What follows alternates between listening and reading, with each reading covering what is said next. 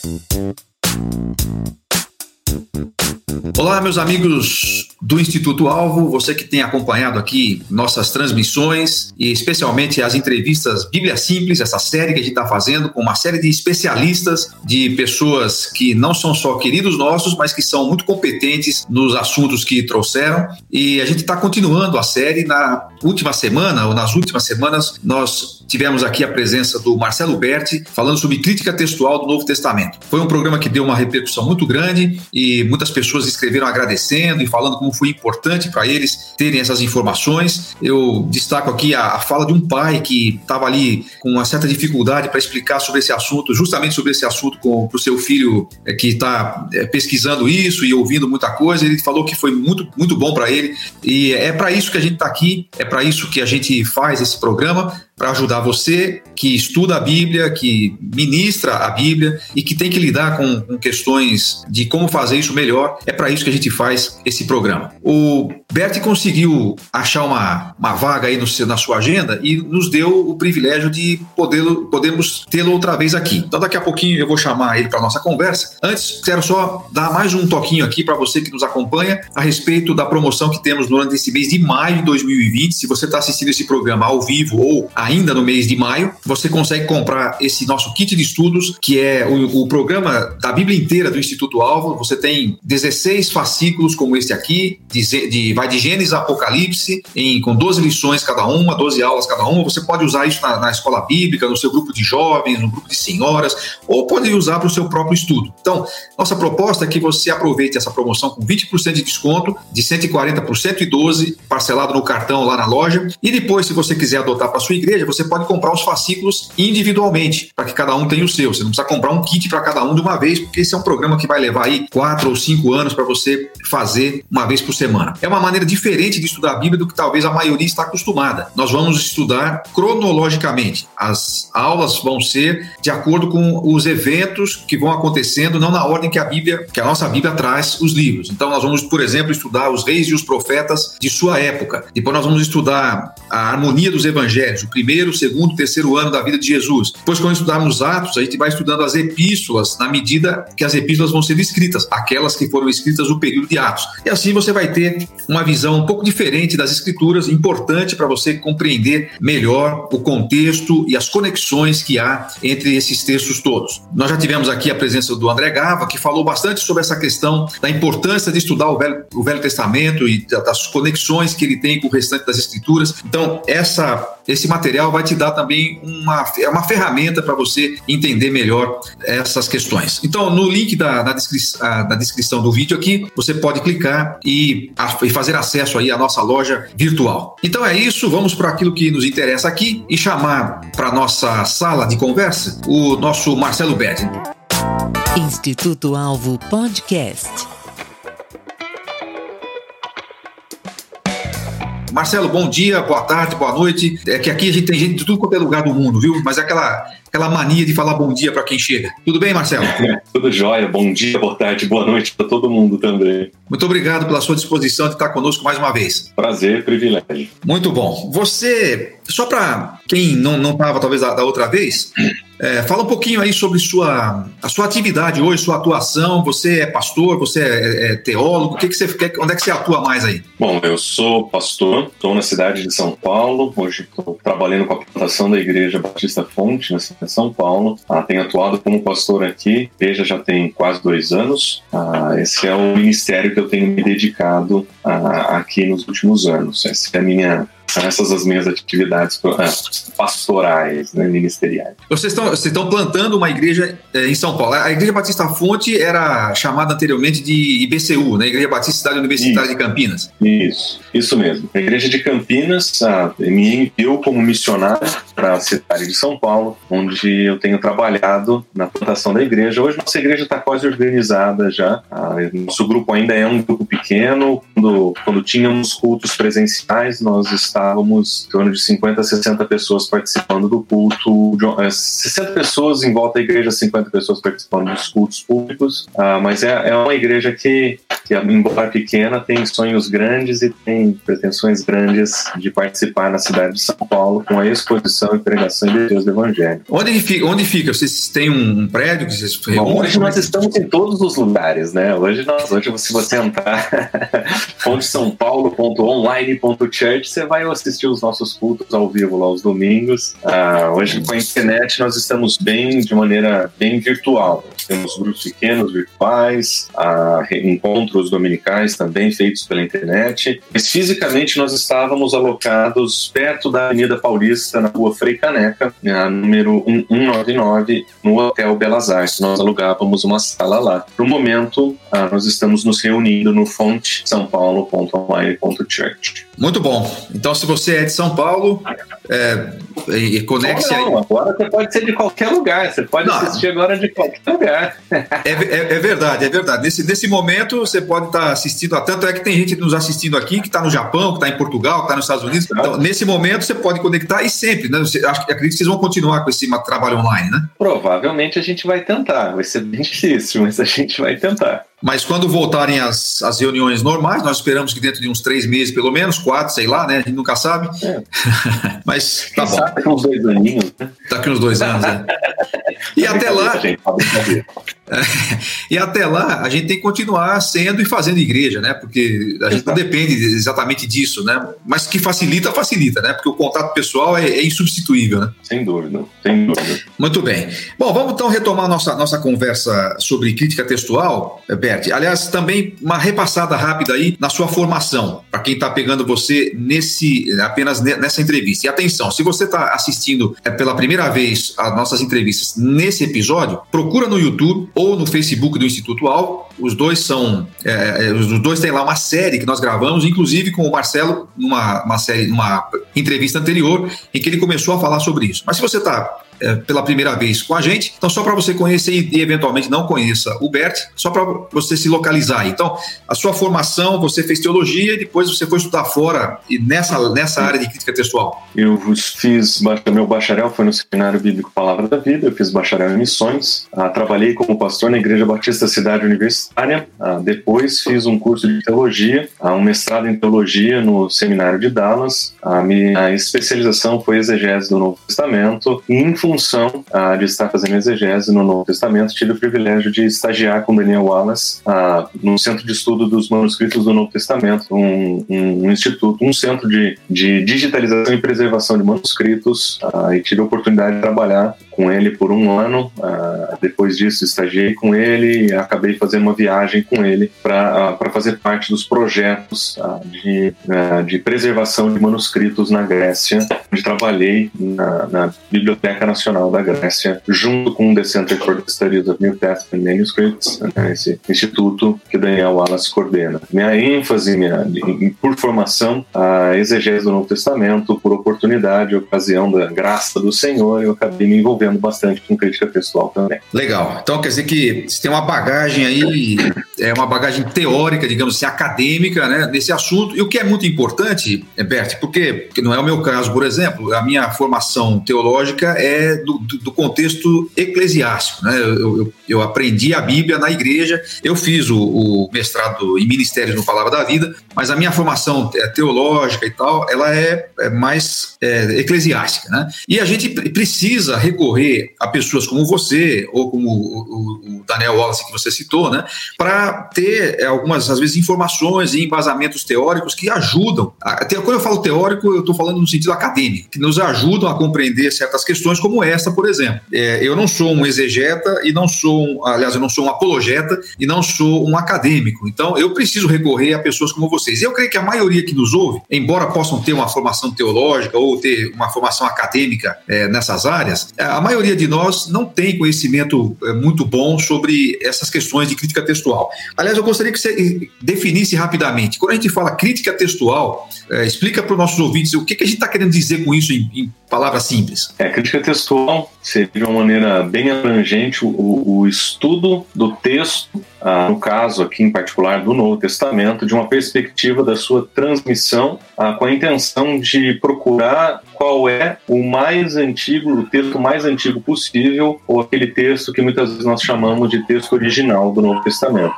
É caminhar de trás para frente, por assim dizer, considerando aquilo que nós temos hoje, historicamente, mas tentando encontrar aquilo que estava lá quando ele foi escrito, famoso chamado texto original. Quer dizer, o, o crítico textual ou a crítica textual não está preocupado no primeiro momento com a interpretação das escrituras, com a teologia, está preocupado com o texto. O texto. É, antes de um teólogo pegar as escrituras na mão para fazer teologia, um exegeta e um tradutor ofereceram para ele uma versão na língua que ele lê. Antes do exegeta e o tradutor pegarem o texto que eles traduzem ah, para deixar na mão do teólogo, é, é, eles tiveram que usar um, um, texto que um crítico textual teve que dividir. Ou seja, o, o crítico textual ele não trabalha propriamente com teologia, mas não existe teologia sendo feita sem um crítico textual por trás. Então, qualquer comentário bíblico que um pastor use para pregar, ah, ele foi construído em cima de um esforço de um teólogo, de um exegeta, que em última análise passou na mão de um crítico textual. Todas as vezes que um pastor diz, olha, no texto original essa palavra é assim assado, ou o texto é assim assado, ele está usando a expertise de um teólogo, de um exegeta, e está todo mundo usando um crítico textual. E você percebe em tudo isso que há uma ciência, né? Isso não é uma coisa, não é chute, não é, não é uma paixão pessoal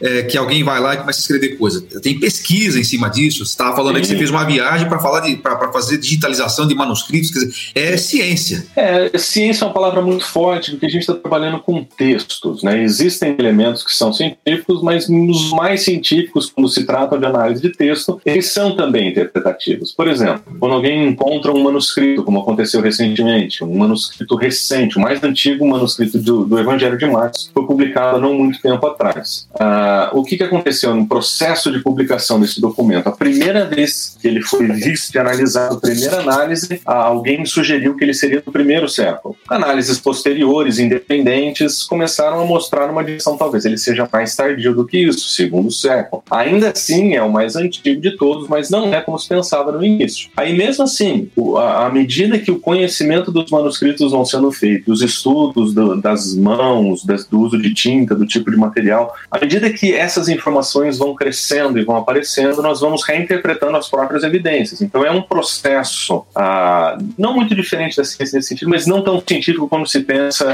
olha, isso aqui é uma fórmula matemática, você chegou nessas conclusões e está tudo resolvido. Não, é texto. Texto é, é, é arqueologia, é, é, paleografia, existem interpretações sendo colocadas aí. É, eu não sei se essa palavra científico se aplica, mas era mais ou menos nesse sentido que eu estava falando, né? A pessoa tem uma pesquisa pesquisa histórica, sim, é, comparar é, material. Ela é verificável. Uhum. Ela é verificável e ela pode ser também questionada. Em algum momento alguém levanta uma hipótese que com o tempo de pesquisa ou uma nova descoberta, você tem uma nova interpretação para aqueles mesmos dados que a gente sempre teve. É um processo. É, é, se é uma ciência, é uma ciência em desenvolvimento. É, é, é muito importante a gente saber isso, né? A gente pega aqui, cada um de nós aqui tem no mínimo cinco, seis versões da Bíblia na sua mão, né? E a gente pega todo dia dia, graças a Deus por isso, a gente pode pegar isso aqui todo dia, a gente pode ler, a gente pode interpretar, a gente pode dar uma aula na escola bíblica, e a gente às vezes não tem muita ideia do que custou para muita gente esse texto chegar na nossa mão como ele está, né? A gente, a gente deveria dar mais valor a isso e mais valor à vida dessas pessoas que fazem isso, né?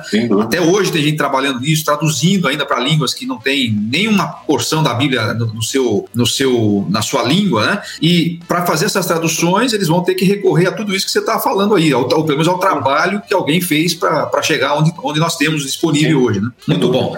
Então, vamos, vamos dar uma resumida rápida aqui para quem não nos ouviu na primeira vez. E, de novo, quero insistir: se você não ouviu a primeira, a, primeira entrevista, procura aqui no, no, no canal aqui do YouTube, na, tem uma playlist lá chamada Bíblia Simples, ou procure no, no, no Facebook do Instituto Alvo e escute essa entrevista na íntegra. Porque na primeira vez, Beth, você falou um pouquinho sobre a preservação do Novo Testamento e você deu cinco perspectivas que mostram que o Novo Testamento é bem preservado. Não vamos falar tudo outra vez, mas só para a gente lembrar. Você falou de cinco perspectivas, né? Você pode lembrar para a gente essas cinco aí que você citou? Posso sim, mas antes eu vou fazer só um rápido adendo. Ah, no, no início da sua fala, você falou que nós precisamos recorrer a pessoas que são acadêmicas e que têm estudos assim e tal. Ah, eu preciso informar as pessoas que estão ouvindo, eu não sou um acadêmico da área, eu sou um curioso da área, eu sou um leitor da área, tive o privilégio de participar, mas eu, como vocês, eu preciso contar com pessoas que participam desse, dessa área acadêmica. Eu me vejo muito mais como o homem do meio. Eu consigo conversar com aquilo que eu leio na academia e eu tento sintetizar isso para aplicar e trazer para o nosso contexto ministerial e de igreja. Então, de maneira nenhuma vocês estão ouvindo um especialista, nós estamos conversando aqui com aprendizes de acadêmicos que, graças pela, pela história aí, eu tive a oportunidade de aprender com os acadêmicos uh, e aprender a ler o que eles escrevem e o meu papel é, hoje é sintetizar uh, essas informações. O que eu fiz na última entrevista foi sintetizar cinco perspectivas a respeito da preservação do Novo Testamento. Eu fiz uma premissa. A premissa que eu apresentei foi o Novo Testamento é muito bem preservado, essa é a premissa que todos concordam, mas nós tentamos responder a pergunta como é que eu posso saber disso. E as cinco perspectivas que eu apresentei são a, a perspectiva quantitativa, era a primeira. Quando nós olhamos para a quantidade de informação que nós temos, nós percebemos que nós temos uma quantidade muito grande. Temos mais de 5.800 manuscritos gregos, temos mais de 10 mil manuscritos latinos, as outras versões vão amontoar para um número maior do que 9 mil. Ah, então nós temos muita informação, mas ter muita informação significa que isso é bem preservado? Não necessariamente. O que nós fizemos a segunda perspectiva, que é a perspectiva comparativa. Quando nós olhamos para textos que são do mesmo período uh, do Novo Testamento e nós comparamos a quantidade de informação que eles têm, nós percebemos que nós temos uma absurda quantidade a mais ah, no mesmo período que nós encontramos algo assim, não é nem similar, mas, por exemplo, Gaio ah, Suetônio, ele é o autor que tem o maior número de manuscritos sobreviventes de suas obras e não tem todas as suas obras sobrevivendo, ele tem um pouco mais de 200. Então nós temos um número aqui relativamente menor do que aquele que nós estamos vendo no Novo Testamento. Então,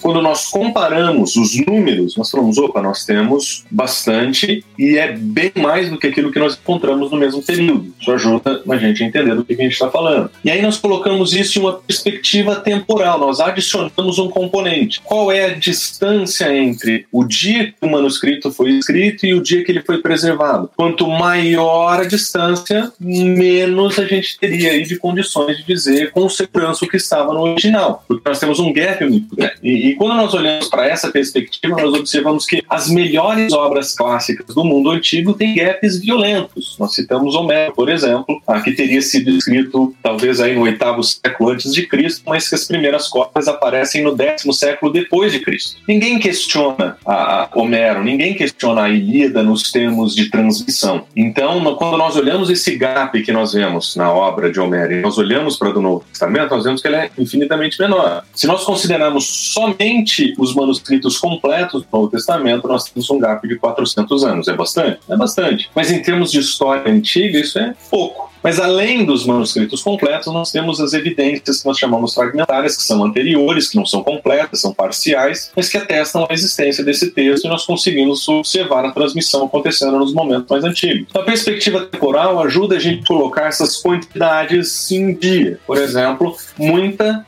cópia, mais do que os, os, a, as obras clássicas, e num período menor do que todas elas, o que é excelente. E aí então entra a perspectiva analógica, que é a quarta perspectiva que a ideia de a seguinte ideia: se nós aceitamos a Ilíada de Homero com esse gap gigantesco, a temporal entre o dia que foi escrito e o dia que nós temos hoje, se nós aceitamos isso, nós podemos aceitar o do Novo Testamento, cujo gap é menor. Ah, se nós aceitamos o Suetônio, que tem 200, ah, nós podemos, pelo mesmo critério, aceitar que a transmissão tenha sido boa do Novo Testamento, tem uma quantidade muito maior de informação. Então, o argumento analógico não é exatamente comparativo que diz nós temos mais, nós somos melhores. Não. É se nós usamos esses critérios e aceitamos baseado nesses critérios, o Novo Testamento passa por eles. Ele tem um número maior de cópias, ele tem um gap menor no tempo, então é relativo, é, eu acho que é, não é um argumento absurdo, é um argumento aceitável. E por fim, nós, nós apresentamos aquilo que nós chamamos de perspectiva textual. Quando nós abrimos o texto, nós começamos a observar o texto nesse processo de transmissão, nós sugerimos que a diferença entre as versões mais antigas e as versões mais recentes aí de edições, nós temos a diferença diferença de 2%. Considerando todo o trabalho manual de tudo que foi feito, ah, nós não, não temos aí um texto que tenha sido absurdamente mexido, mudado, considerando em dois mil anos aí quase de história de transição, 2% de crescimento, por assim dizer, ou 2% de diferença, ah, é historicamente uma transmissão bem estável. Então nós olhamos para essas perspectivas e falamos, o Novo Testamento é bem preservado? Nós temos cinco perspectivas que dizem sim, ele é bem preservado e nós não abrimos o texto ainda, nós não trabalhamos com o que ele diz. Nós olhamos para o rastro que ele deixou na história e nós comparamos isso com outras obras e nós falamos assim, de modo análogo, isso faz sentido, ah, isso é aceitável pelos mesmos critérios que os historiadores aceitam os outros escritos. Instituto Alvo Podcast. Uma, uma excelente é perspectiva muito lógica, né? O seu, o seu raciocínio é bem, é bem lógico, ele é bem concatenado uh, e dá para entender muito bem. É claro que mesmo assim você pode colocar suas dúvidas e tal, mas aí é uma opção sua, mas que tem lógica na, na explicação e no argumento tem. Mas na, no, no, último, na, no último elemento aí que você citou, na última perspectiva, você falou que existe aí uma diferença é, na razão de 2%. Se você pegar, deixa eu ver se eu entendi isso. No, se pegando tudo que nós temos disponível de manuscritos, de cópias e tal, você compara tudo isso, você tem uma, uma, uma diferença de 2% entre eles. É isso? É, o, não. O que eu quero dizer é assim, se você pegar os mais antigos e você pegar os mais novos, não dá, ninguém nunca conseguiu fazer a comparação de todos eles. É tanto material que não deu ainda para fazer isso. Então, se você entrar lá no, no Instituto dos Estudos do Novo Testamento, você vai ver que tem muitos manuscritos que ainda não foram estudados, não deu tempo ainda, de tanto que tem.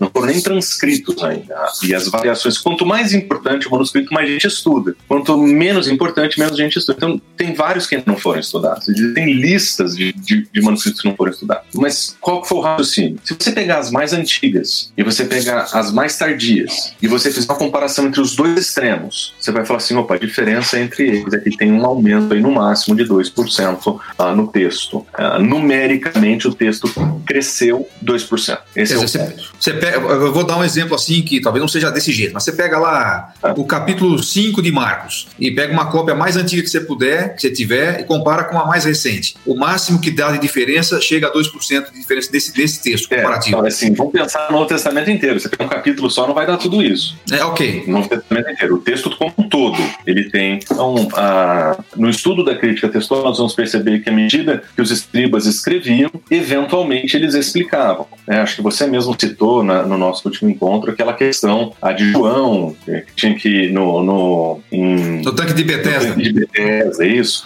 O anjo que vinha que mexia na água, que provavelmente foi uma explicação que alguém deixou para leitores posteriores que com o tempo acabou sendo absorvida no próprio texto e hoje está lá. Não é de João, mas explica o que estava acontecendo ali, por que, aquela pessoa estava lá e por que, a esperança de que alguma coisa acontecesse ali. Então, quando nós olhamos esse tipo de situação, nós falamos assim, opa, eles deixaram às vezes, eles tentavam deixar o texto mais claro para leitores posteriores, eventualmente você percebe que isso era feito à margem do texto, às vezes isso aparece dentro do texto. Mas nós vemos esse tipo de processo acontecendo. Mas mesmo assim, é muito diferente daquilo que nós ouvimos muitas vezes, que o texto é completamente perdido, que ninguém sabe que foi escrito, que nós só temos dúvida. Não é esse o, o, o esse, não é a, a, direção que nós vemos uhum. quando a, a, se analisa as mais antigas e as mais recentes os manuscritos aí. É, na verdade, essa, essa, esse tipo de colocação, né, é, hoje em dia tem aquela tem uma, uma, uma, maneira bonita de falar sobre isso, né, é uma certa desonestidade intelectual, né?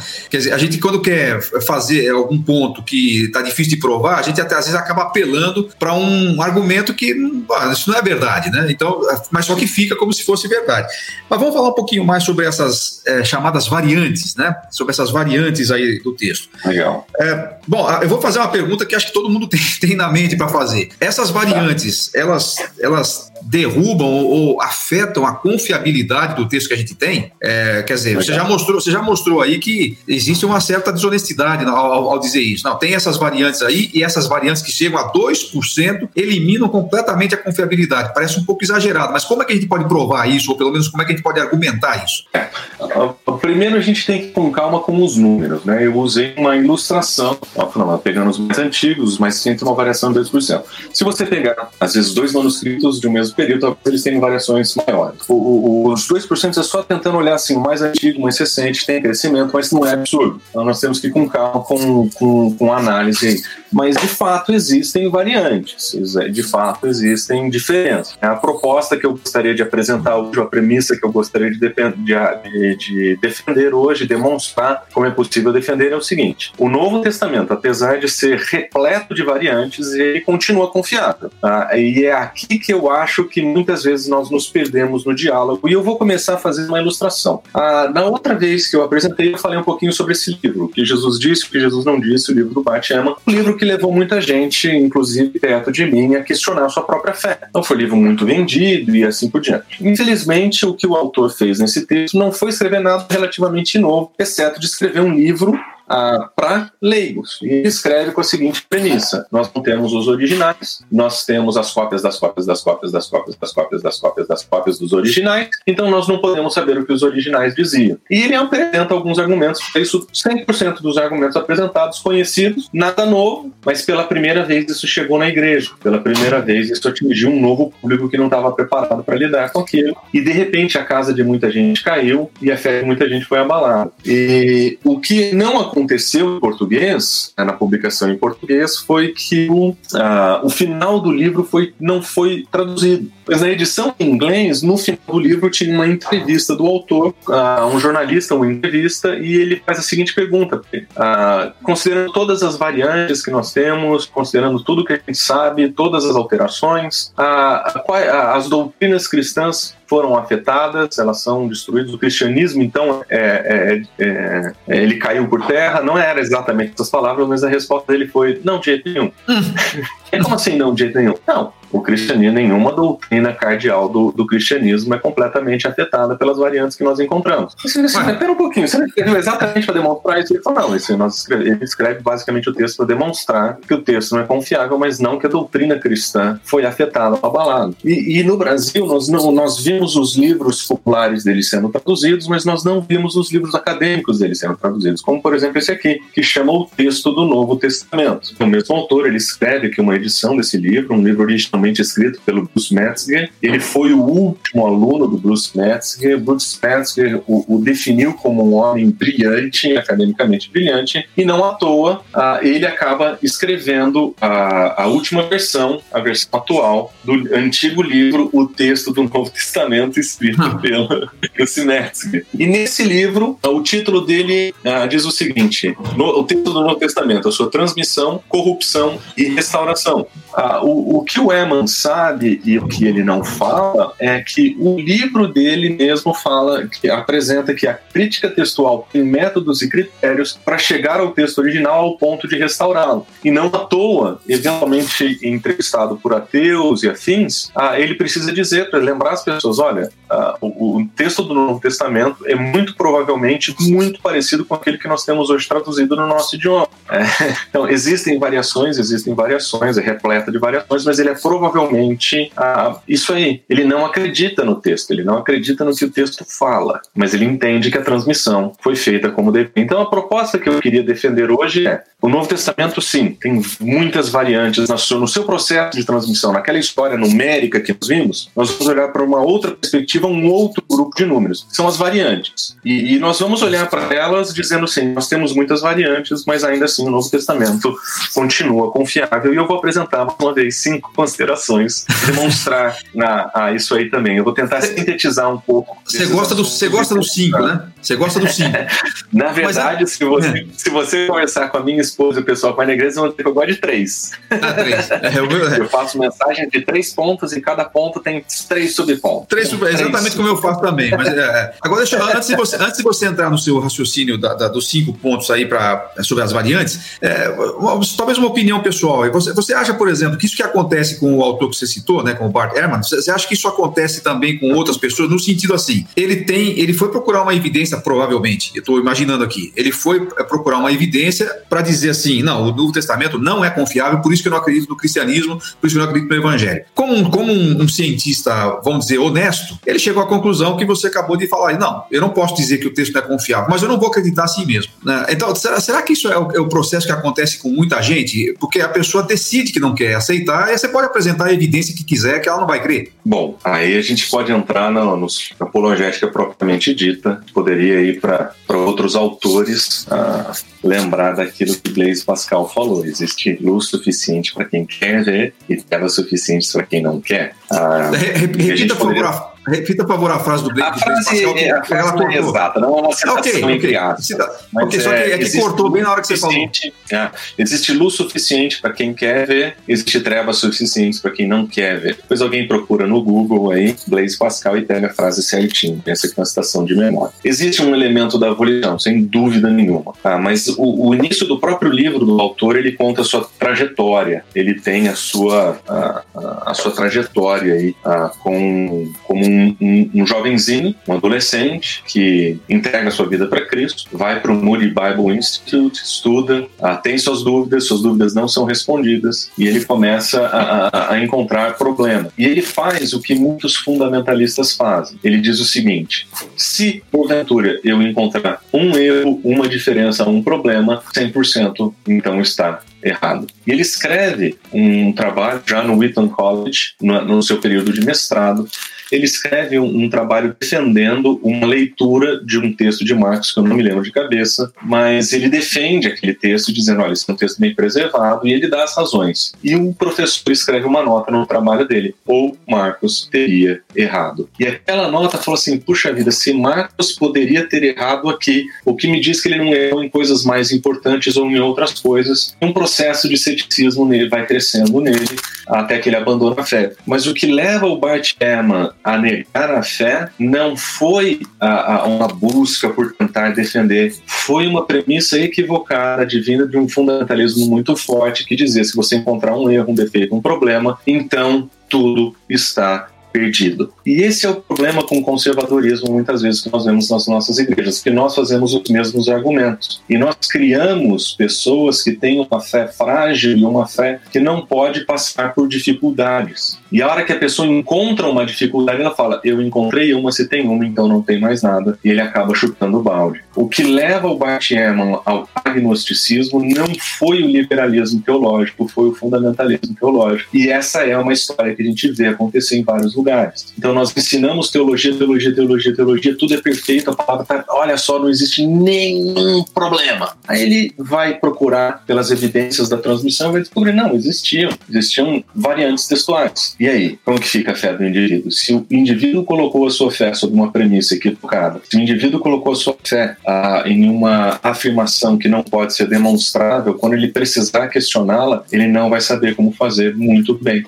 Então, o que acontece com muitas das acusações contra o cristianismo é que elas são advindas desse tipo de fundamento. E elas atingem os cristãos onde dói porque eles mantêm esse tipo de fundamento. E, e eu acho que o que é prudente para pastores, líderes, professores é começar a trabalhar com a possibilidade de uma teologia que seja um pouco mais realista, que ela trabalhe um pouquinho melhor com as evidências e que seja uma teologia que defenda a fé de uma perspectiva não da venda, a, não, vamos olhar, vamos olhar para a história do texto, vamos ver o que aconteceu e, e, e partir daí, por que não? Se nós vamos falar da confiabilidade do texto, vamos falar da história da transmissão desse texto, vamos falar das diferenças que ele tem, sem ter que fazer uma, um, um, apelo intelectual a uma fé que é cega. Então, Legal, desculpa, desculpa. Função, eu acho que essa é a função do apologeta cristão nos nossos dias, é, é, ajudar as pessoas a ter um realismo consciente. Acho que eu mencionei isso para você.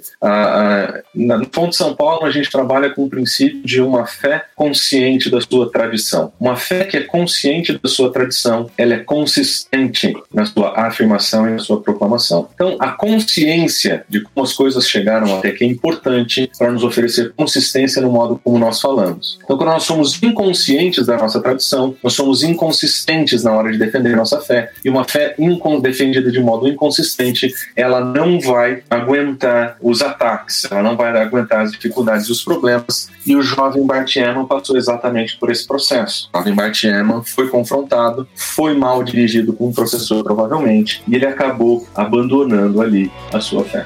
Instituto Alvo Podcast.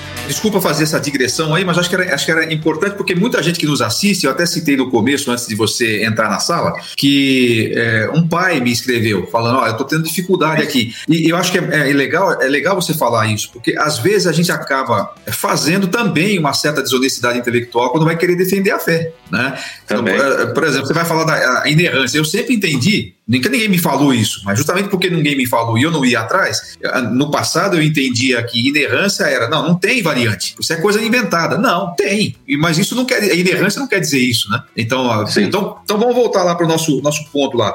Então fale um pouquinho mais, você disse que você ia apresentar também cinco, é, a partir dessa premissa de que as variantes existem, mas isso não torna o texto menos confiável, que você vai nos apresentar aí cinco é, perspectivas também. eu, eu vou ajudar os nossos ouvintes aí, o pessoal que está acompanhando com a gente, a navegar sobre um assunto que não é muito comumente divulgado e que não aparece nos livros típicos de teologia, a questão das variantes. Então, quando nós falamos que o, Novo Testamento é repleto de variantes, mas ele é confiável, eu gostaria de começar afirmando o seguinte: nós precisamos, é a primeira afirmação que eu faço, é aceitar a realidade das variantes. Parece uma coisa assim simples, mas não é. Então, se você entrar hoje nas, nas conversas, na internet, nos fóruns, você vai encontrar várias pessoas dizendo que não existem. Elas não existem. Elas não existem. E isso é o modo mais, uh, vou chamar de mais, a, a, defesa mais piedosa do Novo Testamento geralmente está nesse, nesse ambiente, porque eles vão dizer, eles vão começar citando, olha, a Bíblia diz A, a Bíblia diz B, a Bíblia diz C, logo as variantes não existem. Não, eu concordo que a palavra de Jesus não vai passar, eu concordo com o que o texto Apocalipse diz que ninguém ah, vai adicionar coisa. Eu entendo todas essas coisas. Todo mundo que lê as Escrituras entende isso. Mas se nós olharmos para a história da transmissão do texto, nós vamos perceber que essa história deixa rastros. E, a realidade é existem variantes. A, a, todo o processo de transmissão foi feito à mão. Imagine os primeiros séculos do cristianismo, onde não existia um escritório, onde um monge entraria num lugar separado e tranquilo para fazer suas, suas, suas, suas cópias. Não, a gente está falando de gente que provavelmente está fugindo do império, está escondida em caverna com luz de velas. É, e não era assim cada um tinha a sua. Provavelmente cada comunidade tinha a sua. Você não podia distribuindo esse material, não era um negócio público, sua, sua vida dependia daquilo. Então provavelmente as cópias foram feitas rápidas, provavelmente elas foram feitas ah, em, em, um momento de fuga, não era um negócio super controlado. Agora imagine essa pessoa escrevendo ah, no escuro, ah, ah correndo. É, será que esse cara nunca ia cometer nenhum deslize? Provavelmente Provavelmente, provavelmente. Nós vemos que as cópias que foram feitas em escritório na, na Idade Média, onde já tinham pessoas pagas para isso, já tinham artistas escrevendo e pintando para deixar tudo mais bonito, onde estava a divulgação, esse já estava ganhando uma abrangência maior. Você percebe que tinha diferenças porque o processo de cópia manual inclui erros. Não tem como ser diferente. E essa que é a parte interessante. Se nós temos 5.800 manuscritos, nós temos 5.800, entre aspas, mãos, poderiam provavelmente ter equivocado quanto maior o número de cópias, maior o número de variantes. E era inevitável que fosse assim. Se nós tivéssemos uma cópia do Novo Testamento, quantas variantes nós teríamos? Não teria nenhuma, talvez não teria nenhuma nenhuma. cópia também. Exato, mas só teria uma. Só teria Exato. Uma. Mas se você tivesse duas, você ia começar a aumentar o número de variantes. Então, assim, as variantes elas existem. Mesmo nos processos mais controlados, as variantes apareceram. Então, não existem dois manuscritos idênticos. Recentemente eu vi ah, um, um ele é pastor, mas ele funciona como crítico textual, chama James Snap. E ele afirma ter encontrado dois manuscritos idênticos. Ele pegou dois manuscritos medievais pequenos e comparou e falou: olha, eles são idênticos. Hum. Uh, mas talvez tirando essa exceção que eu vi recentemente, via de regra não existem dois manuscritos idênticos. Eles foram copiados à mão. Por terem sido copiados à mão, uh, eles têm erros. E, e, outra coisa que acontece, nós acreditamos que depois que nós passamos a imprimir, problemas não apareceram. Aparecem, existem problemas de impressão, existem problemas de edição, existem Existem histórias, é, mas todas elas são verificáveis, você sabe onde elas estão. Mas o primeiro ponto é: as variantes existem, nós não precisamos negá-las, elas não negam nada daquilo que a gente crê, mas elas estão aí, elas existem. Então, esse é o primeiro ponto. Uhum. O segundo ponto que eu eu falei, eu falei o seguinte, beleza, existem variantes, mas o que é uma variante? E é aqui que nós precisamos prestar atenção. Uma variante textual, ela poderia ser definida como qualquer alteração entre os manuscritos que não tenha uniformidade de palavras. O que isso significa? Significa, por exemplo, que grande parte das variações que nós vemos não fazem diferença nenhuma. Por exemplo, aqueles que conhecem um pouquinho de grego já sabem que o grego ele não escreve na ordem que nós escrevemos. Quando nós escrevemos, nós escrevemos normalmente sujeito, verbo, predicado, porque o local que a palavra aparece na frase, a ordem que ela aparece, descreve a função que ela tem. Em grego, isso acontece através das terminações. Então nós sabemos que cada palavra tem o seu caso e porque ela tem o seu caso, ela cumpre uma função. Então se você tem um acusativo, a chance é que ele é um objeto direto uh, de um verbo transitivo é muito grande. Ele pode ser o sujeito de um infinitivo, mas isso é mais raro. Mas você vai olhar para a função, para o caso que ela tem e você vai descrever qual é a função que ela exerce.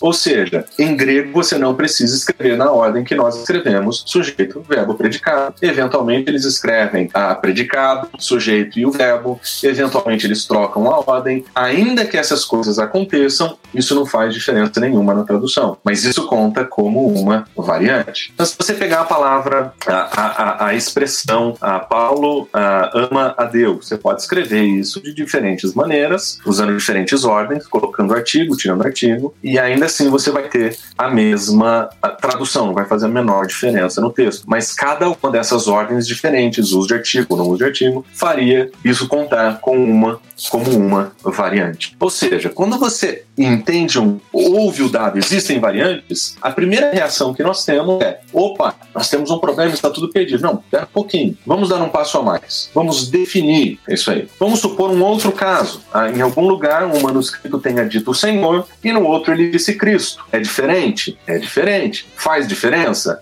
Não muito. Talvez na teologia do autor, a ênfase que ele colocou, mas você sabe que naquele momento, Cristo ou Senhor significa Jesus. Sabe onde o autor está querendo chegar. Tem uma nuance teológica distinta? Tem. É importante? É. Vai estragar o texto? De jeito nenhum. Por exemplo, amor. Tem diferentes palavras para amor sendo usada no Novo Testamento. Tem diferentes palavras para descrever em lugares. Tem diferentes usos de preposições. Tem diferentes usos de casos, eventualmente. Faz diferença? Faz diferença. Mas é, é alguma coisa irreconciliável, irrecuperável? Não. Por exemplo, ortografia. Ah, se você pegar os manuscritos mais antigos de João ah, e você olhar a palavra João sendo escrita no Evangelho de João, né? e o João, testemunha, né? você vai perceber que eventualmente ele escreve João com dois nis, o nosso N, e às vezes com um só. Essa é uma alteração? É. Conta como variante? Conta. É significativa? Não. não. Então o desafio que a gente tem, quando nós falamos existem diferenças, é definir quais são essas diferenças e começar até que quem sabe classificá-las, porque aí nós entramos em um outro elemento. Então, primeiro, existem variantes? Sim. Precisamos negá-las? Não. O que é uma variante? Qualquer tipo de variação. Qualquer tipo de variação. Ah, pode ser ordem das palavras, pode ser ortografia, pode ser sinônimo. Qualquer uma dessas coisas contaria como variantes. Próxima pergunta que nós faríamos, então, seria quais são as quantidades que nós temos? Se existem essas variantes, quais são as quantidades? E aqui nós vamos entrar em número, que quando nós ouvimos, nós falamos, ah, o que, que, é isso? que é o que nós ouvimos nos livros, inclusive nesse aqui. O Bart Ehrman vai dizer que nós temos entre 300 e 400 mil variantes. E aqui nós falamos, opa, isso é coisa pra caramba. Então, como é, de onde vem essa estimativa? Bom, essa é uma estimativa matemática. Alguém sabe se ela está correta? Não. Nós fazemos estimativas matemáticas. Ah, ninguém leu todos os manuscritos, ninguém estudou todos os manuscritos, ninguém contou todas as variantes possíveis. Baseado nos trabalhos que já existem, em proporções menores, por exemplo, nós vamos pegar o livro de Judas, que é pequeno e tem poucas, a, a, a, nós temos uma quantidade menor de evidências. Nós vamos pegar um livro pequeno e nós vamos fazer um teste, como fizemos com o livro de Apocalipse. Nós já catalogamos o livro de Apocalipse basicamente em todos os manuscritos que nós temos. Encontramos a quantidade de diferença, fizemos uma projeção, fizemos um cálculo e alguém vai dizer 300, 400. Tem gente que vai dizer 200, tem gente que vai dizer 500. Mas vira e regra, essas, esse é o número que você vai ouvir. 300, entre 300 e 400 mil variantes. É uma estimativa. Ninguém contou mas esse é um, número, um número razoável. Esse é um número razoável. Agora nós precisamos saber ah, quando nós olhamos para esse número e nós olhamos para o Novo Testamento, quantas palavras tem o Novo Testamento? No último, na nossa última entrevista, eu falei que existem entre 138 e 140 mil palavras no Novo Testamento. E nós temos entre 300 e 400 mil variações. Nós temos mais ou menos duas variantes por palavra do Novo Testamento. É um número alto, não é verdade? É um número assustador, não é verdade? Assustador. Né? É assustador, tem que ser assustador. É, imagina se cada vez que você lê uma palavra, você encontra duas. Cara, como é que eu vou confiar nisso? A gente tem. Ah, e é esse o argumento que nós vamos ler sendo apresentados, e aí são esses os argumentos ah, que vão ser ah, ah levantados para trabalhar ah, com a ideia de que nós não temos confiabilidade. Mas nós só temos esse número muito alto e nós temos uma quantidade muito alta de manuscritos. Então, aquilo que nós vimos na última entrevista, que, que era assim, falar, nossa, nós temos bastante, isso é bom? Quando você entra para analisar o texto, você fala assim, nossa, a gente tem bastante, isso é difícil. então, nós precisamos né, lembrar ah, que existem variantes, ah, ah, ah que ah, uma variante é qualquer alteração e considerando qualquer variação, qualquer mudança, nós temos ah, aí em torno de 300 e 400 mil. Então eu vou fazer uma pausa para aqui, porque você está me olhando, até você está me olhando com a cara de ir agora que eu vou falar. É, não, na verdade, eu estava só tentando fazer aqui um raciocínio para ver se está correto, né? Primeiro, quando você falou da, da, estimativa, então isso seria mais ou menos a mesma coisa que você quer, você quer saber quantos buracos tem nas paredes da sua casa. Aí você vai num cômodo que está todo esburacado porque sua filha fez um monte de, de, de furo lá para colocar os quadros dela. Aí você conta lá, aqui tem 18 furos nessa parede. Então, por metro quadrado aqui tem 18 furos. Então você calcula a extensão da casa e fala, então essa parede, essa casa tem 5 mil e não sei quantos furos. Na verdade, pode ser que só tenha tido eh, furo no quarto da sua, da sua filha. Na sua você pode ter colocado só um ou dois e tal. Então, isso é uma estimativa, não quer dizer que tenham realmente 300 a 400 mil. É, é isso que você explicou. É, a analogia não é perfeita, mas é essa. A ideia é nós, nós vamos trabalhar onde nós já trabalhamos e nós vamos estimar.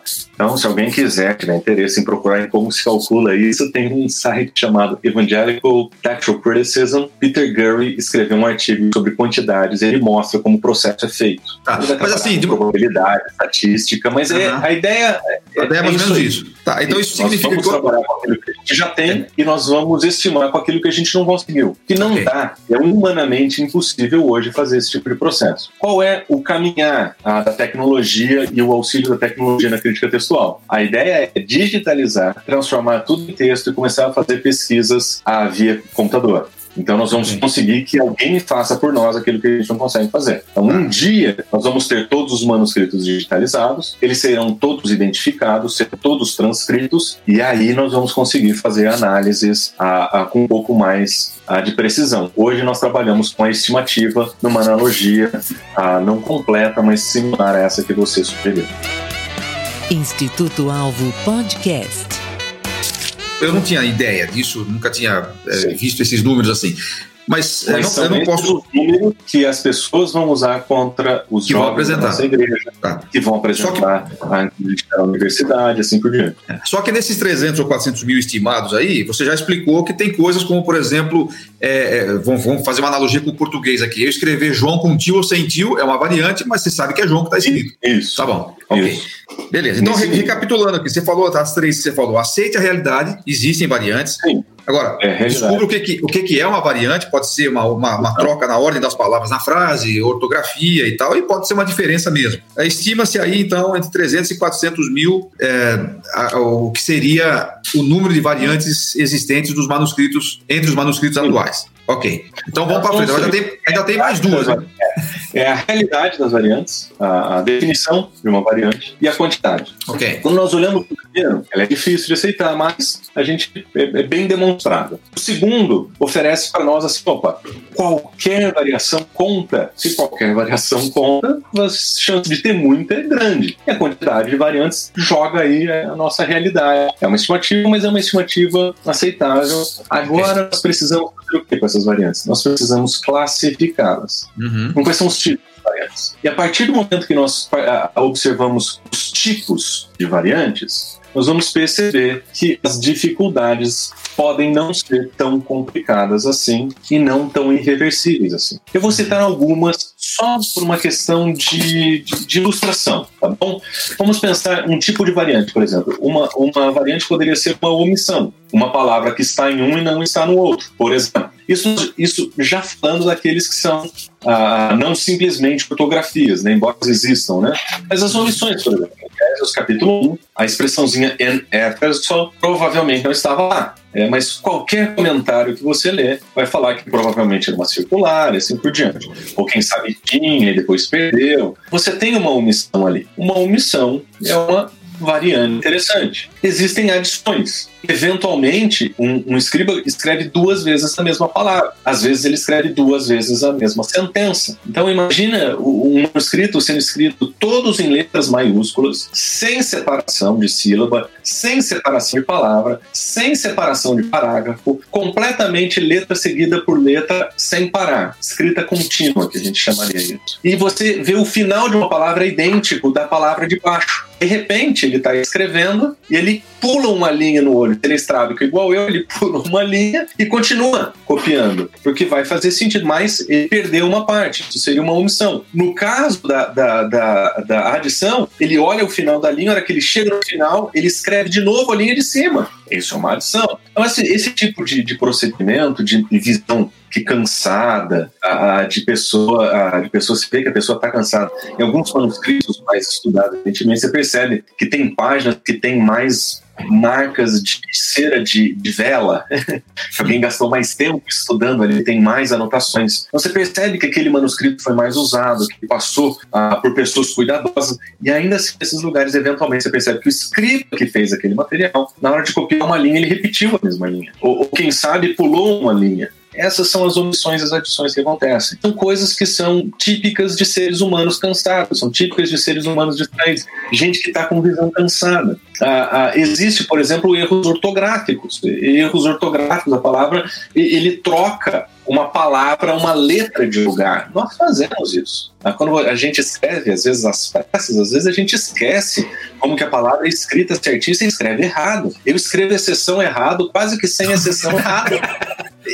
Isso acontece, isso é um erro, isso conta como uma variante. Então, imagina, por exemplo, palavras que você confunde com som. Às vezes o som daquela palavra uh, tem um som, no nosso caso, né? um som de S, mas era com cedilha, ou, ou tem um som de Z e era com S. Esse tipo de confusão também acontecia com os, a, a, a, com, com o, o, os escribas. Eu tenho trabalhado com o texto de Marcos há algum tempo. Tem um que é muito legal. Marcos capítulo 14, no versículo 65, nós vamos ver um texto que Jesus ele teria sido recebido, ele teria sido atacado ali ah, por aqueles que estavam ali na, na, cena da crucificação. E se for dependendo da, da, leitura que você tem ali no texto, ele muda o sentido, muda. Mas quando você vai para o texto grego, você vai perceber que na verdade um escriba em algum momento trocou a ordem das letras. Em vez de escrever Elaon, que deveria ser ah, como ele foi recebido, ele escreveu Ebalon. Trocou. Seria o nosso B pelo L de lugar, e aí ele deixou de ser ser recebido para ser atacado, ou ele deixou de ser atacado para ser recebido.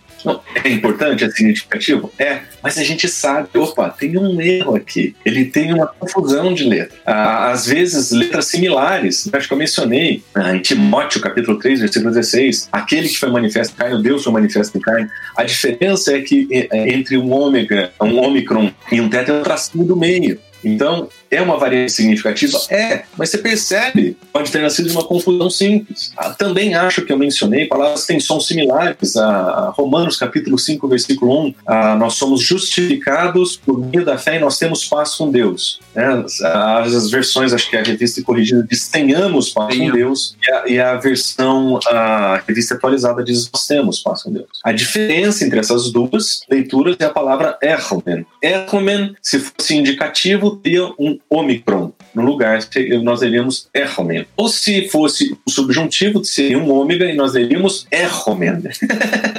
Eu nem consigo fazer a diferença na hora de falar. Mas uma é indicativo, o outro é subjuntivo. O indicativo diz nós temos, o subjuntivo diz tenhamos, como se fosse um convite. Agora que nós somos justificados, vamos buscar viver em paz com Deus. Ou o outro diz não, nós somos justificados e nós temos. É diferente? É. É significativo? É. Mas é, um, é o som da palavra. qual é a letra que vai entrar ali? É o O curto ou o alongado? É essa diferença entre o Omicron e o Ômega. E afinal isso, começa... mudar, afinal, isso não vai mudar o sentido da frase ali, né? Assim, no sentido geral. Tem diferença, mas assim, o fato é, a gente está justificado e agora há a possibilidade de paz com Deus. No fim das contas, isso não vai mudar o sentido, né? Muito propriamente. Assim muda, porque você vai dizer, não, nós fomos justificados e porque nós fomos justificados nós já temos. Aquele nosso relacionamento de intriga, inimizade e guerra agora é um relacionamento de paz. E o outro é um convite. Ok. É, então, Existe uma diferença? Existe. Mas essa é uma diferença que coloca em xeque a, a, vida cristã? De maneira nenhuma. De maneira nenhuma. Então, assim, esses tipos de erros são erros que nós conseguimos tratar. É, é evidente. Você sabe quando alguém confunde uma letra. Né? No nosso idioma português, você sabe quando alguém pula uma palavra. Nós sabemos como que alguém a, passa a, reto numa linha e pula uma linha. É, isso é fácil de ver. Isso é, isso é erro humano. Mas todos eles contam. Os que são difíceis são os últimos tipos nós vamos chamar de mudanças intencionais. Esses são os mais difíceis. Ah, e nós vamos observar isso acontecer. Eventualmente, nós temos ajustes de ortografia. Alguém estava lendo um texto, percebeu que o texto que ele copiava tinha um erro de ortografia e ele fala: Não, vou resolver esse negócio, eu vou melhorar esse texto. Ele vai lá e dá uma ajustadinha. Eventualmente, acontece o uso de preposição às vezes acontece no uso de uma conjunção.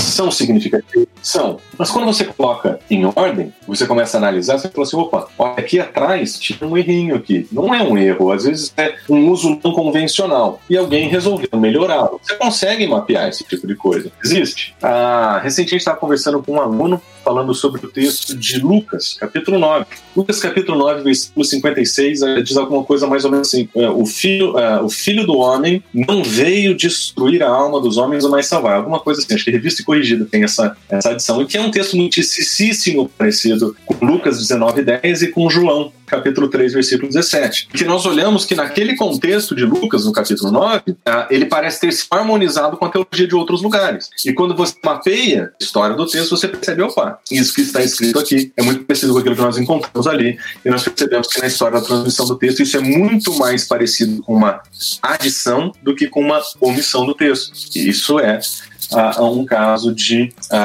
um caso de, de harmonização. E por fim tem aqueles que são ligados à teologia. Então, eventualmente nós temos, por exemplo, eu citei 1 Timóteo capítulo 3, né? As situações em que aquela mudança tem um significativo, tem um significado teológico interessante. Então aqui, quando nós pensamos nas variantes, elas existem? Sim, elas existem. Ah, o que é uma variante? Qualquer tipo de variação. Temos muitas variantes? Temos muitas variantes. Quais são os tipos que ela tem? Omissão, adição, ah, erros de ortografia ah, e algumas mudanças que vamos chamar de mudanças intencionais. Todas as mudanças anteriores dessas intencionais aconteceram, às vezes por acaso, às vezes por sono, ah, vai saber, são ocasionais. Mas existem variações intencionais e nós vemos também esse tipo de coisa acontecendo com o texto do Novo Testamento. Então, aqui, se essas são quatro perspectivas, falta só mais uma, mas eu imagino que você tem algumas perguntas para fazer também. Não, eu acho que tá. É, a, Tá, tá, tá, o raciocínio tá, tá fácil. Aí você tá explicando de uma forma bem, bem tranquila para entender. Aquilo que eu brinquei da outra vez. Se até eu estou entendendo isso, então acho que os nossos ouvintes também devem estar tá entendendo.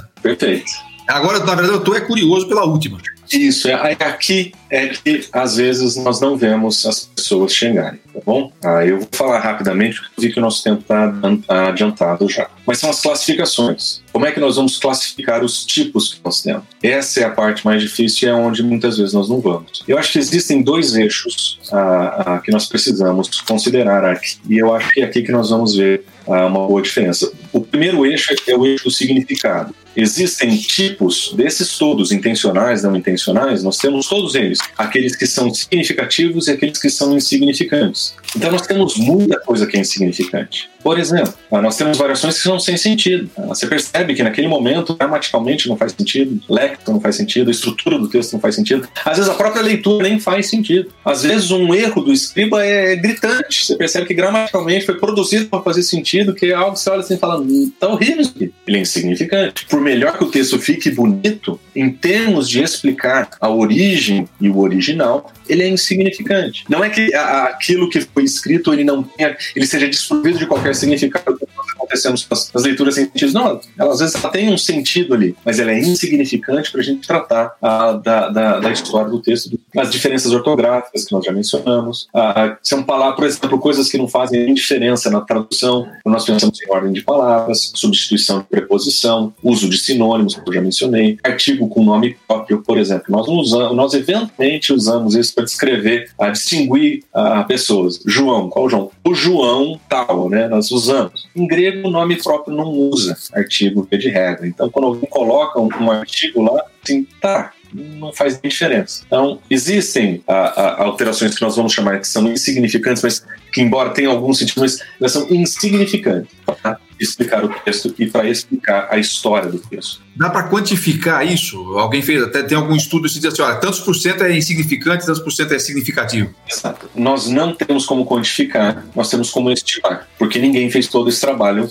total. Do mesma forma que nós estimamos o número final, nós vamos fazer uma estimativa, eu vou apresentar uma estimativa baseada em coisas impressas, não tô, não tirei da minha cabeça. Eu vou mostrar. Mas o primeiro, o primeiro eixo que acho que a gente precisa considerar é o eixo do significado. Do significado. É significativo ou é insignificante? Uhum. significativo é aquela que ajuda a explicar a transmissão e o texto em si, não só ter ou não ter sentido. Quer dizer, tem sentido, mas é claramente uma adição escribal, é claramente uma melhoria do escriba. Essas são situações que, para a crítica textual, são insignificantes. Está claro que é uma alteração do texto. Então, a partir do momento que nós começamos a classificar entre significativo e insignificativo, nós temos que adicionar um segundo elemento em cima disso. São aquelas que são viáveis e aquelas que não são viáveis. E aqui nós entramos em um outro elemento. Existem leituras que são inviáveis. Ela não tem suporte externo, às vezes ela é singular, às vezes ela é mal atestada. Então nós olhamos da, da, da perspectiva das evidências externas, que nós chamamos daquilo que nós encontramos olhamos nos textos dos manuscritos, nós percebemos o seguinte: opa, existe significado aqui. Mas essa é uma leitura viável? Não, não é. Vou dar um exemplo. 1 João capítulo 1, versículo 1 é um texto basicamente livre de variações. Mas nós temos um manuscrito, acho que eu até mencionei no último encontro isso, acho que, ah, que inclui um artigo ali. Poxa vida, é, é, significativo? É, faz diferença. Você tem um manuscrito do nono século que tem isso. Você fala assim, essa é uma leitura inviável. Ela não tem, a, a, ela não, ela não tem demonstrações históricas para falar assim, nossa, eu consigo levar isso até João. Eu não consigo. Eu consigo ver um escrito em um lugar no tempo dizendo, olha, aqui aqui ele provavelmente errou, ele exagerou, copiou errado. Posso dizer um monte de coisa. Embora tenha significado léxico, gramatical e assim por diante, ela é, é insignificante e inviável para o texto. E aí nós vamos olhar então para as leituras que são viáveis. Quais dessas leituras que são significativas, quais delas podem ser viáveis para explicar o texto original? Porque nós queremos saber como se explica o texto original. Nós queremos saber como é que nós chegamos lá. Então, se nós temos um, uma voz sozinha no meio da multidão muito tarde, você fala, insignificante, inviável. Então, o que seria uma leitura viável? Viável é aquela que, de maneira externa, evidência externa, que são aquilo que nós encontramos nos testemunhos dos manuscritos, nós encontramos um bom suporte, existe um amplo suporte aqui. Ela aparece em diferentes lugares do mundo, ela aparece em diferentes momentos da história. Essa é uma leitura que tem chance de ser histórica. Opa, isso aqui tem chance de voltar para o original.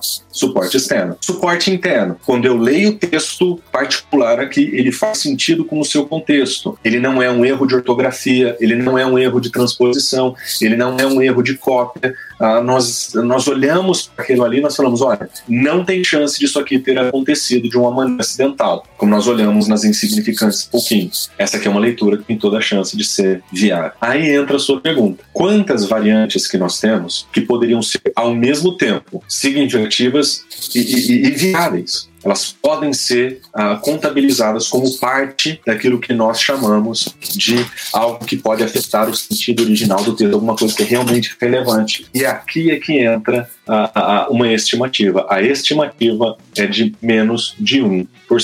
Menos de 1% das variantes conhecidas se encaixam na categoria de ser viável e significativa. É isso. 1%. Ou seja, você fez, você fez assim aquele negócio do, do, do fluxograma, né? Você pega todas aquelas, aquelas 300 mil lá, 400 mil. E aí você tem que passar pelo crivo. Elas são significativas ou não? Aí dentro do significativo é viável ou não? Quando você chega no final, as que realmente são viáveis tem menos de 1%. Talvez fosse o caso, porque aí a minha pergunta próxima seria, talvez, para fazer um outro programa, que é o seguinte: é, quanto essas, essas variáveis significativas, viáveis, que é menos de 1%, quanto elas impactariam o texto ou a fé. É, não, vou, vou, a gente pode fazer isso, mas que era a, a, primeira vez que nós estabelecemos a, a, nossa conversa, era exatamente a próxima pergunta que eu gostaria de tratar. Mas só para dar uma ideia do que, que significa 1%. Essa não é a versão uh, que eu tenho. A versão que, essa aqui é a versão que eu tenho impressa, chama Nestlé Island. O texto da Nestlé Island, ele está na 28 edição. Né? Já foi editada, reeditada várias vezes. Que é o mesmo texto que eu tenho de modo digital, chamado UBS. Que é, hoje, se você entrar na Sociedade Bíblica Brasileira e você for procurar né, por um texto do Novo Testamento para comprar, você vai encontrar um livro chamado UBS Sim, que é a quinta edição do, da, da United Bible Society, que é exatamente o mesmo texto texto da Nestlé Island, 28, e lá você vai encontrar com introdução em português e com essas variações anotadas. Eu não consigo mostrar para vocês como que é a versão da Nestlé Island, mas eu vou mostrar na, na UBS, mas eu vou mostrar para vocês aqui, ó. O texto ele aparece escrito em cima, e embaixo nós temos as anotações de variação, tá bom? Se você pegar a UBS 5 que você compra lá no site da Sociedade Bíblica do Brasil, e não, eu não estou sendo patrocinado, mas se você for lá e você contar todas as palavras palavrinhas, você vai encontrar 138.213 palavrinhas no Novo Testamento. Se você contar todas as vezes que você vai encontrar uma variação aqui embaixo do texto, você vai encontrar 1.392 variantes descritas, que é um pouquinho mais do que o 1% que eu sugeri há, pouco. Vai dar uma variação pequena, mas vai dar um, pouquinho acima de 1%. O que, que é legal no, no, na versão da UBS 5? A versão UBS 5, além dela apresentar a, a, as variantes textuais. Os, edi os editores, o pessoal que compõe o comitê que tomou as decisões textuais, eles nos disseram quais são, qual é o nível de certeza que eles têm sobre aquela variação. E aí nós começamos a fazer uma pergunta. Eu pergunto para você, Mar, é, desses 1.392 variações que nós encontramos em todo o Novo Testamento, quantas você acredita que o comitê descreveu como, olha, nós não temos certeza de como esse texto é lido? Quantos você acha? Quer dizer, é, você está perguntando quantas chegaram naquela, naquele crivo do que são viáveis. É, a, todas as que entraram aí são as viáveis e são as viáveis. certo? É. Ah. E aí dessas aí estão dizendo o seguinte, eu estou fazendo a pergunta, quantas dessas que entraram ali na notinha de rodapé, os editores disseram, hum, essa aqui é realmente a gente está bem dividido e a gente está incerto em qual seria a melhor opção. Bom, eu vou, vou, tentar, vou, tentar, aplicar o seu 1% aí, vou falar umas 15. Então, 10. 10. São 10. Então, como que eles fazem essa classificação? É uma classificação de voto do comitê, não é uma classificação absoluta, tá bom? Ah, em alguns momentos, ah, o próprio indivíduo que pertence ao comitê discorda da conclusão do comitê, porque foi por okay. voto. Então, 505 dessas 1.392, elas foram definidas como A. Nós estamos certos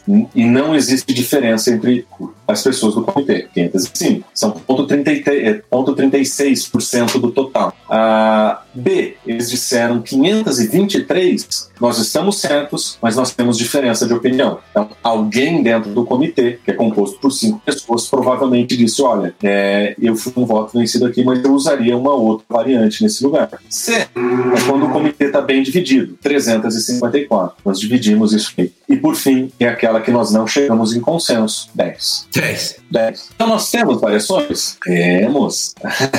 o que é uma variação? Qualquer tipo de mudança. Ah, quais são, ah, quais são os, as, a, a, quantidade? É alta? É bastante, 300 e 400 estimativas. Mas quais são os tipos? Grande parte dela nós vamos chamar de não intencional. Aconteceu por processo de cópia, como aconteceria com qualquer pessoa transcrevendo a texto. Existem mudanças intencionais? Existem, mas vamos classificá-las. Elas são significativas ou, ou, ou, ou elas têm um significado para explicar a história do texto. E por fim, elas são viáveis viáveis ou elas são inviáveis? Considerando todas essas categorias, nós chegamos ao número na, na UBS de 1.392, dos quais 10 o comitê fala assim: nós estamos completamente divididos aqui. Nós não podemos afirmar com consenso. Mas não significa que os indivíduos não saibam explicar, eles têm diferentes explicações para tudo aí. Então, assim, em termos de, de, de proporções, em termos de historicidade, o que nós temos é excelente. O que nós temos é confiável. É o que eu falei. É repleto de variações, mas ele é confiável. Uhum. Esses são os cinco, as cinco considerações que eu faria sobre esse assunto.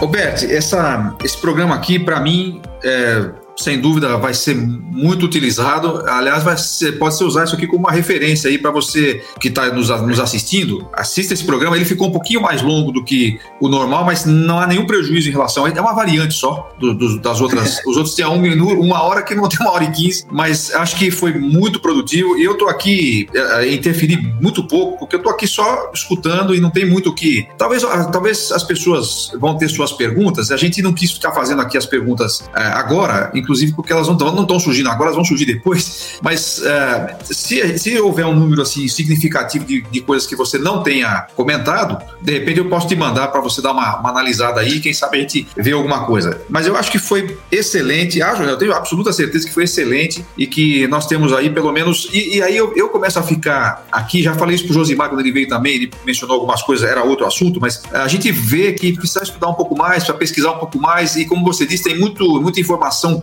confiável que está, inclusive, disponível, né? E, e eu acho que também a gente precisa se mexer um pouco para não ficar dando respostas evasivas ou uh, incompletas, para que vão, ao invés de ajudar, vão, vão gerar ainda mais ceticismo naqueles que já estão em dúvida, né? E tomar um pouco de cuidado com isso, né? É, eu sugeriria, em português, o livro Origem e Transmissão do Novo Testamento, do Wilson Paroski, também vendido uh, na SBB. Como é que é o nome? Origem? Origem e Transmissão do Novo Testamento, Wilson Paroski. Origem e Transmissão do Novo Testamento, Wilson Paroski, disponível na Sociedade Bíblica. Isso, é um excelente livro, é o melhor livro que a gente tem em português sobre o assunto. Lá você vai encontrar um livro escrito pelo Kurt e Barbara Alland, que é esse é o casal que tem esse, esse sobrenome. Mas é um livro muito antigo. Ele foi recentemente traduzido, uh, mas naquele momento o, nós estávamos. Uh, grande parte das informações que eles vão colocar lá vem da Alland, 26 edição, que não foi uma, uma edição. Uh, que é uma, é uma edição baseada em edições. Foi uma, não foi como a 27,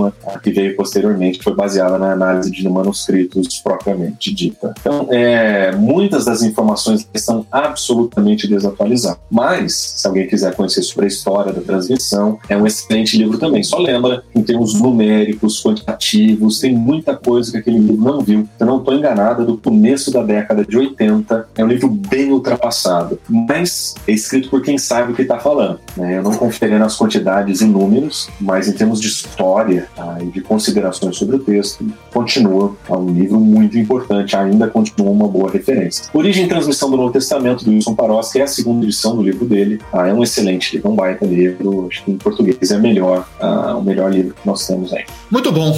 Então, a gente vai encerrando aqui mais uma edição do nosso Bíblia Simples, agradecendo de coração ao nosso querido Marcelo Berti pela disposição de estar com a gente, por abrir um espaço aí na sua uh, tumultuada agenda para poder estar com a gente aqui. Muito obrigado. Seu, suas palavras finais aí de despedida para os nossos ouvintes. Bom, em primeiro lugar, eu gostaria de dizer o seguinte: é, é, não tenham medo de estudar e questionar a fé de vocês. Ah, não tenham medo de ouvir as críticas, as críticas existem, elas são fortes, mas eu sugeriria você procurar por informações em lugares onde você pode ter ah, encontrar informações corretas. Muito do que se diz contra o Novo Testamento é baseado em especulação, muito do que se diz sobre a nossa fé baseado em agressão. Ah, vamos voltar às fontes primárias, vamos estudar. Eu deixei algumas ah, nas duas entrevistas e eu acredito que pastoralmente nós pastores podemos cuidar melhor do nosso rebanho se nós tratarmos ah, da nossa tradição de uma maneira aberta, franca. É, eu diria que ah, uma fé que é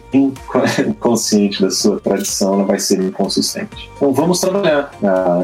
Nós, nós temos um Senhor que fala e se revela a nós através da Escritura. Nós temos o testemunho do Espírito que confirma a presença e ação do nosso Senhor. E nós não podemos ah, permitir que perguntas, às vezes, que desafiem as nossas as nossas ideias sejam causadoras de tamanho tumulto nessa experiência que nós temos com o Senhor. Mas que nós podemos, através de boas fontes, boas pesquisas, boas perguntas, cuidar e orientar o nosso rebanho para que a fé dele seja fortalecida, como eu espero ter contribuído para o fortalecimento da fé de vocês. Ah, como eu mencionei na semana passada, eu sou um servo e estou a serviço do Senhor. E eu gosto de fazer isso aqui porque eu realmente acredito que isso tem um, o potencial de ajudar pessoas que passam por dúvidas e preocupações sobre a fé, como eu passei.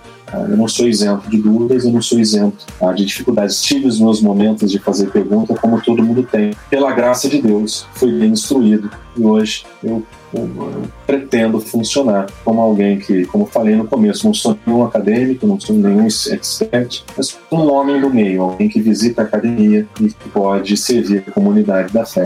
Esse é o meu lugar, é assim que eu funciono e eu espero ter contribuído com vocês no fortalecimento e na edificação da fé de vocês.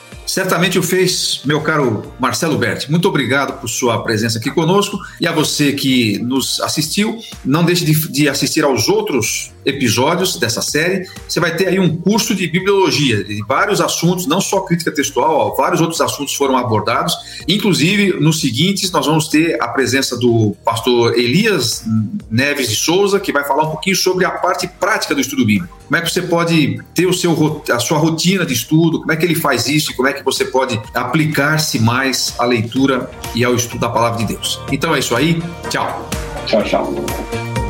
Para saber mais sobre o Instituto Alvo e conhecer os seus treinamentos, palestras e publicações, visite institutoalvo.com.br ou busque por Instituto Alvo nas redes sociais. Na descrição deste episódio você encontra o link para conhecer os cursos online oferecidos pelo Instituto Alvo. O Alvo Podcast tem direção de Marcos Soares e edição de Carlinhos Vilaronga. O apoio de produção é da Nabecast Assessoria em Produção de Podcasts, publicado pela Nabe Podcast Network. Para conhecer outros podcasts publicados pela nossa rede, visite nabecast.jp.